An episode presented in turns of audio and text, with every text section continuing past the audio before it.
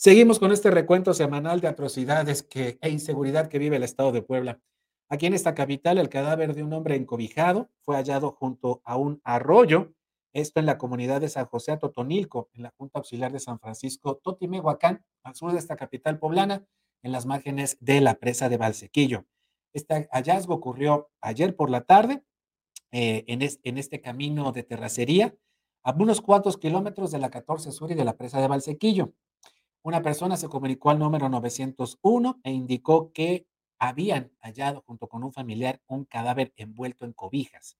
Elementos de la policía municipal acudieron al sitio y confirmaron la presencia de esta persona sin vida, cuya identidad, incluso su género, pues hasta este momento se desconoce. El, hallazgo se realizó luego de que, pues bueno, estas personas encontraran el cadáver.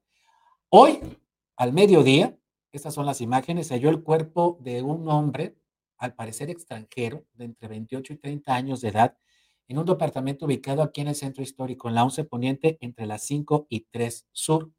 De acuerdo con reportes periodísticos, el dueño de este, de, este edificio notó un olor muy desagradable a putrefacto.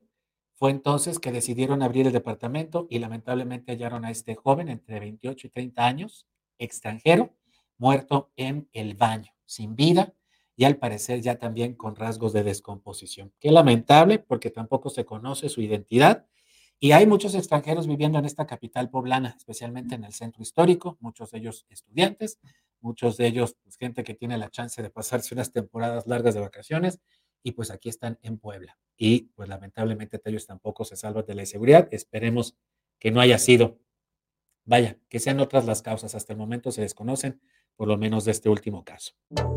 Síguenos en Facebook y en Twitter. Estamos contigo, Puebla.